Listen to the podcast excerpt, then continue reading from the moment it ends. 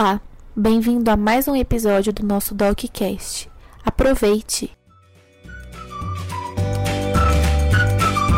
Irritação na garganta.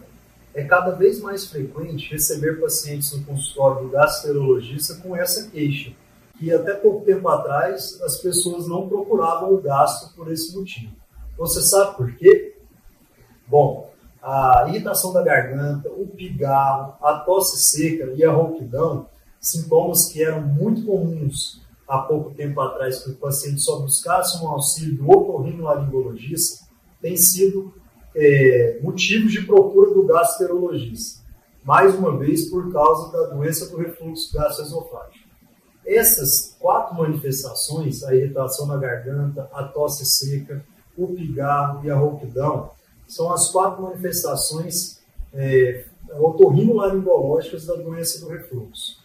Então, o paciente tem sintomas do otorrino, mas a causa desses sintomas é o refluxo gastroesofágico. São manifestações faringolaringes.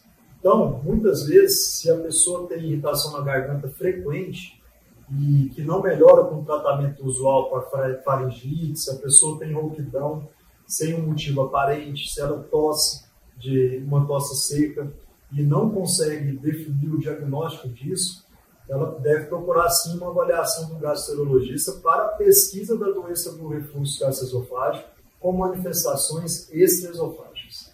O que ocorre? O ácido que retorna do estômago para o esôfago pode chegar até o nível da faringe e da laringe e causar irritação, inflamação, causar tosse, causar rouquidão e causar uma sensação de um pigarro, uma secreção permanentemente na garganta.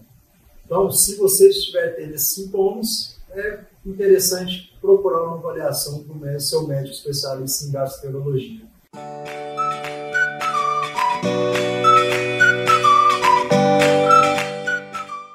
Obrigado por ouvir. Nos acompanhe nas redes sociais e no canal do YouTube, youtube.com barra Dr. Rodrigo Ximenes. Toda semana um assunto novo para vocês.